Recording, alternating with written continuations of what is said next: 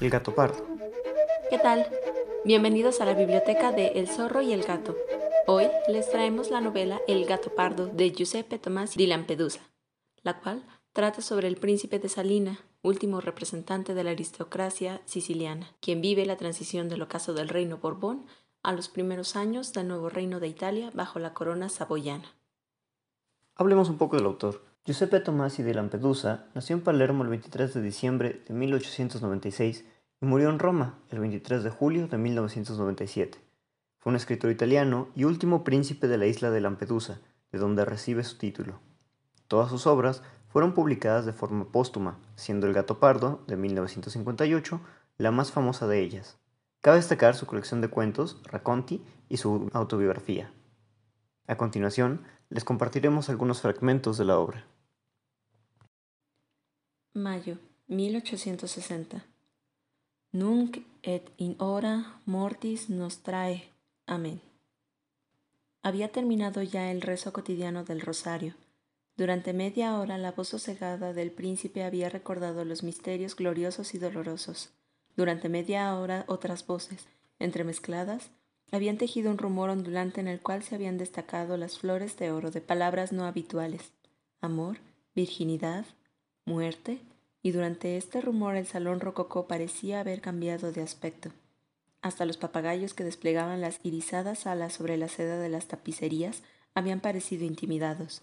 Incluso la Magdalena, entre las dos ventanas, había parecido una penitente y no una bella y opulenta rubiaza, perdida en quién sabe qué sueños, como se las veía siempre.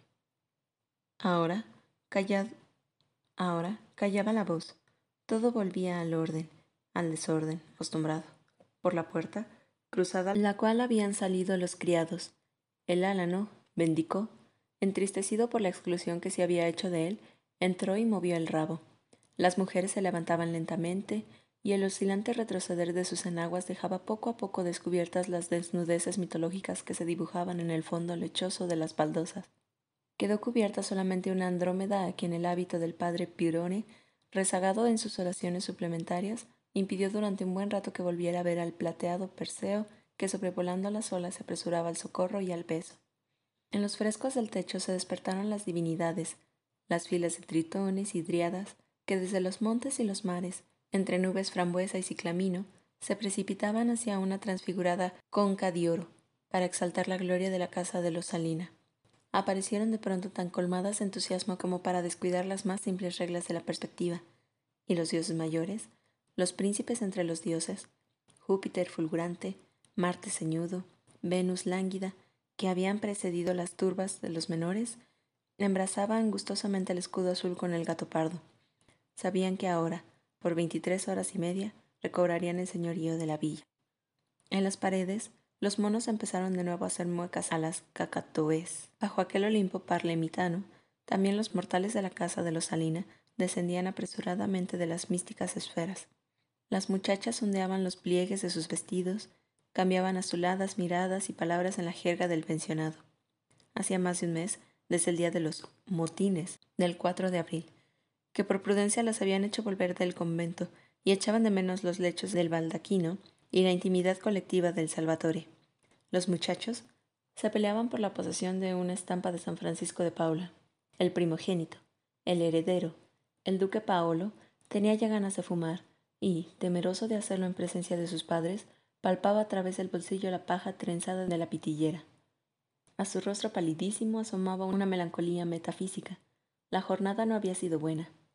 Wiscardo, el alazán irlandés, le había parecido en baja forma, y Fanny no había encontrado la manera, o el deseo, de hacerle llegar al acostumbrado billetito de color violeta. ¿Por qué entonces se había encarnado el Redentor?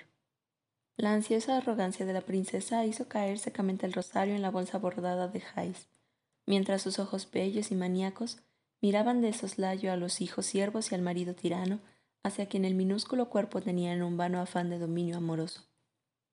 Mientras tanto, él, el príncipe, se levantaba. El impacto de su peso de gigante hacía temblar el pavimento, y en sus ojos clarísimos se reflejó, por un instante, el orgullo de esa efímera confirmación de su señorío sobre hombres y edificios. Ahora dejaba el desmesurado misal rojo sobre la silla que había colocado delante de él durante el rezo del rosario. Recogía el pañuelo sobre el cual había apoyado la rodilla y un poco del mal humor enturbió su mirada cuando vio de nuevo la manchita de café que desde por la mañana se había atrevido a interrumpir la vasta blancura de su imponente chaleco. No es que fuera gordo, era inmenso y fortísimo. Su cabeza rozaba, en las casas habitadas por los comunes mortales, el colgante inferior de las arañas. Sus dedos sabían enroscar como si fueran papel de seda las monedas de un ducado, y entre Villa, Salina y la tienda de un platero, había un frecuente ir y venir para reparación de tenedores y cucharas que, en la mesa, su contenida ira convertía en círculos. Por otra parte, aquellos dedos también sabían ser delicadísimos en las caricias y en el manoseo, y esto, para su mal, lo recordaba María Estela, su mujer, y los tornillos y tuercas, botones, cristales esmerilados de los telescopios, catalejos y buscadores de cometas que arriba, en lo alto de la villa, amontonábase en un observatorio privado. Manteníase intactos bajo el leve roce. Los rayos del sol poniente, pero todavía alto, de aquella tarde de mayo encendían el color rosado del príncipe y su pelambre de color de miel de lo que denunciaban el origen alemán de su madre, de aquella princesa Carolina cuya altivez había congelado, treinta años antes, la desaliñada corte de las dos Sicilias. Pero en la sangre de aquel aristócrata siciliano, en el año 1860, fermentaban otras esencias germánicas mucho más incómodas para él que todo lo atractivas que pudieran ser la piel blanquísima y los cabellos rubios en un ambiente de caras oliváceas y pelos de color de ala de cuervo. Un temperamento autoritario, cierta rigidez moral, una propensión a las ideas abstractas que en el hábitat moral y muelle de la sociedad palermitana se habían convertido respectivamente en una prepotencia caprichosa, perpetuos escrúpulos morales y desprecio para con sus parientes y amigos, que le parecían anduvieran a la deriva por los meandros del lento río pragmático siciliano. Primero y último, de una estirpe que durante siglos no había sabido hacer ni siquiera la suma de sus propios gastos ni la resta de sus propias deudas Poseía una marcada y real inclinación por las matemáticas. Había aplicado estas a la astronomía y con ello había logrado abundantes galardones públicos y sabrosas alegrías privadas. Baste decir que él, el orgullo y el análisis matemático habíase asociado hasta el punto de proporcionarle la ilusión de que los astros obedecían a sus cálculos, como, en efecto, parecían obedecer, y que los dos planetas que habían descubierto, Salina y Esbelto, los había llamado como su feudo y su inolvidable perdiguero. Propagaban la fama de su casa en las estériles regiones entre Marte y Júpiter, y que, por lo tanto, los frescos de la villa habían sido más una profecía que una adulación. Solicitado de una parte por el orgullo, el intelectualismo materno, y de otra por la sensualidad y facilonería de su padre, el pobre príncipe Fabricio había en perpetuo descontento aún bajo el ceño jupiterino y se quedaba contemplando la ruina de su propio linaje y patrimonio, sin desplegar actividad alguna e incluso sin el menor deseo de poner remedio a estas cosas. Aquella media hora entre el rosario y la cena era uno de los momentos menos irritantes de la jornada, y horas antes saboreaba ya la, no obstante, dudosa calma. Precedido por Bendicó, excitadísimo descendió la breve escalinata que conducía al jardín. Cerrado como estaba por tres tapias y un lado de la villa, la reclusión le confería un aspecto de cementerio, acentuado por los montículos paralelos que delimitaban los canalillos de irrigación y que parecían túmulos de esmirriados gigantes. Sobre la roja arcilla crecían las plantas en apretado desorden. Las flores surgían donde Dios quería y los setos de arrayanes más parecían haber sido puestos allí para impedir el paso que para dirigirlo. Al fondo, una flora manchada de líquenes negro-amarillos exhibía resignada sus gracias más que seculares. A los lados, dos bancos sostenían con cojines acolchados, en desorden, también de mármol gris, y en un ángulo el oro de una mimosa entremetía su intempestiva alegría. Cada terrón trascendía un deseo de belleza agotado pronto por la pereza. Pero el jardín, oprimido y macerado por aquellas barreras, exhalaba aromas suntuosos, carnales y ligeramente pútridos, como las aromáticas esencias destiladas de las reliquias de ciertas santas. Los claveles imponían su olor picante al protocolario de las rosas y al oleoso de las magnolias que se hacían graviadas en los ángulos, y como a escondidas advertíase también el perfume de la menta mezclado con el aroma infantil de la mimosa y el de confitería de los arrayanes. Y desde el otro lado del muro Los naranjos y limoneros desbordaban el olor a alcoba de los primeros azares. Era un jardín para ciegos. La vista era ofendida constantemente, pero el olfato podía extraer de todo él un placer fuerte, aunque no delicado. Las rosas Paulnerium, muchos planteles del mismo había adquirido en jardín, habían degenerado, excitadas primero y extenuadas luego por los jugos vigorosos e indolentes de la tierra siciliana, quemadas por los julios apocalípticos, se habían convertido en una especie de coles de color carne, obscenas, pero que destilaban un aroma denso casi soez, que ningún cultivador francés se hubiese atrevido a esperar. El príncipe se llevó una a la nariz y le pareció oler el muslo de una bailarina de ópera. Bendicó, a quien también le fue ofrecida, se encogió asqueado y se apresuró a buscar sensaciones más salubres entre el estiércol y las lagartijas muertas. Para el príncipe, el jardín perfumado fue causa de las sombrías asociaciones de ideas. Ahora huele bien aquí, pero hace un mes. Recordaba la repulsión que unas dulzonas baardas habían difundido por toda la villa antes de que se hubiese apartado de su causa, el cadáver de un joven soldado del quinto batallón de cazadores que, herido en una sonada de San Lorenzo luchando contra las escuadras de los rebeldes, había ido a morir solo, allí, bajo un limonero. Lo habían encontrado de bruces sobre el espeso trébol, con la cara hundida en un charco de sangre y vómito, y las uñas clavadas en tierra y cubierto de hormigas.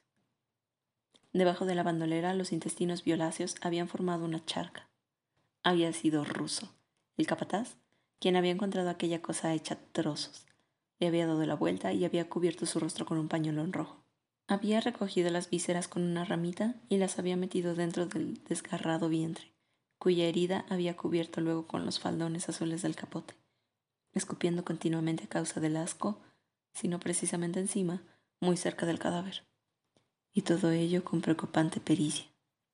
El hedor de esas carroñas no cesa ni cuando están muertas, decía. Y esto había sido todo lo que había conmemorado aquella muerte solitaria. Cuando los aturdidos compañeros se lo hubieron llevado, y sí, lo habían arrastrado por los hombros hasta la carreta, de modo que la estopa del muñeco había salido de nuevo toda afuera. Se añadió el rosario de la tarde un de profundis por el alma del desconocido. Y si considerase satisfecha la conciencia de las mujeres de la casa, no se volvió a hablar más de ello. Hablemos del contexto. El gato pardo está ambientado unos meses antes del desembarco de Garibaldi en Sicilia, durante la unificación italiana, conocida también como el Resurgimiento, y continúa durante los primeros años del Reino de Italia hasta la primavera de la primera década del siglo XX. La anexión del Reino de las dos Sicilias al Reino de Piemonte, que habría de convertirse en el Reino de Italia, es un punto sensible en la historia italiana que aún hoy es fuente de controversia, ya que, si bien existía un descontento interno por una parte de la población, también hubo quienes quedaron inconformes con la capitulación de rey Francisco II y las consecuencias tras la anexión. Y dígame, señorita Gato, ¿qué opina de esta novela? Pues me llama mucho la atención el título, porque como se puede leer más adelante en el libro, el gato pardo forma parte del escudo de los Salina. Entonces me parece bastante adecuado siendo que es la historia de ese declive. La historia del príncipe me genera cierta lástima porque, por ejemplo, algo que él ha vivido lo he visto con mis abuelos y con mis padres. Lo que ellos vivieron en su juventud no es lo mismo que yo viví, aunque estamos en el mismo país, aunque incluso estudiamos en la misma escuela, no es lo mismo. Y entiendo ese cierto sesgo de melancolía que deja el, ah, sí, cuando yo era chico podía salir a jugar canicas y ahora ya no por pandemia, inseguridad, porque no es lo mismo una casita hace 20 años que ahora todo está lleno de condominios y edificios con millones de departamentos. Es muy curioso y logro sentir esa como tristeza y esa empatía por el príncipe, pero también me da curiosidad cómo él llega a un punto en el que se deja ir. Como leímos en uno de los fragmentos, él sabe que su dinastía está destinada a terminar y no hace otra cosa por preservarlo. Es interesante cómo dentro de él van creciendo esos pensamientos y cómo va aceptando eso, ese fin que al final de cuentas no es que sea inmune a la tristeza, solamente que es muy diferente vivir un duelo en negación que vivir un duelo aceptando las circunstancias. Bueno, has tocado dos puntos muy interesantes que espero poder abordar en orden. Primero, pues como mencionábamos ya en nuestro episodio anterior, nos encontramos justo en, en este caso en la transición de el reino de Sicilia a ser parte del reino de Italia. Y en nuestro episodio anterior hablábamos de el joven reino de Italia, donde estamos hablando del amor a la patria, todos somos italianos, pero aquí nos encontramos con ese cambio de un reino autónomo a ser parte de otro reino, aunado a la aparición de una burguesía que antes no existía, la cual vemos representada más adelante con el personaje de Angélica. Y como bien dices, es toda una cuestión de cambios que el príncipe va viviendo respecto a el fin de una era, podríamos llamarlo. Pero es eh, llamativo que el príncipe tiene una postura muy estoica hasta cierto punto en esto. Eh, podría verse un poco como desinteresada, pero más bien él es consciente de que, como dices, su tiempo ya terminó y él ya no pertenece a este nuevo mundo que se está generando. No hay lugar para él en este mundo. Y mantiene una actitud solemne, noble, y aun cuando se le ofrece ser parte de esto nuevo, para él no tiene sentido porque ve un poco más allá de las cosas, o al menos me da esa impresión de que dice, bueno, realmente estamos cambiando una monarquía por otra, hay cosas que no están cambiando en sí, en su esencia, y a final de cuentas, un pasaje muy importante es cuando se hace la votación para decidir si el pueblo quiere que sea el nuevo gobierno instaurado o que continúe la monarquía siciliana. Históricamente se dice que fue una mayoría absoluta las que votaron, pero aquí el autor lo que hace es decir, aquellos que votaron que no, sus votos no contaron. Y muestra a esos personajes que se sienten traicionados, que se sienten silenciados. Y cuando le ofrecen al príncipe ser parte del nuevo gobierno, él les trata de hacer entender que la forma en la que están procediendo no es la adecuada. Y que todo posible buen comienzo que pudiese tener este nuevo reino, desde ahí ya va a empezar a tener problemas por el hecho de no haber respetado ese voto de confianza hacia la población. E, esa posibilidad, esa voz del no haber querido escuchar la voz del pueblo. Entonces, eh, ligeramente uno podría decir que se ve esa nota de aquellos que se terminan volviéndose los rebeldes, los brigantes, que durante los primeros años del reino siguieron peleando contra la monarquía piemontesa. Ese es un tema que a la fecha el señor Zorro y yo hemos visto ponencias de años recientes, o sea, no pasan de cinco años, en donde se trata el tema de la unificación italiana y hay roces. Es claro que hay roces. Incluso no estamos en ese momento, pero se siente la tensión con la que los historiadores tratan de estar a favor o en contra o en X o Y postura. Me sorprende cómo es un tema que no lo dejan, algo que siguen teniendo aquí en la mano y me da curiosidad ver a dónde puede llegar. Digo, definitivamente lo que menos necesitamos ahora es que haya esa rivalidad, esa competencia, pero me sorprende que si han pasado al menos 100 años desde la unificación italiana y aún así no logran aceptar esa parte de su historia, me da curiosidad ver qué puede pasar más adelante. Bueno, pues esperamos les haya gustado este episodio. En los próximos días les estaremos compartiendo nuestra actualización de reto de febrero y vayan preparando su libro para la reto lectura de marzo. Recuerden que estamos en Instagram como arroba biblio-zorrogato y en las historias destacadas está la plantilla del reto de lectura. Muchas gracias por acompañarnos en este episodio y nos vemos a la próxima. Hasta luego.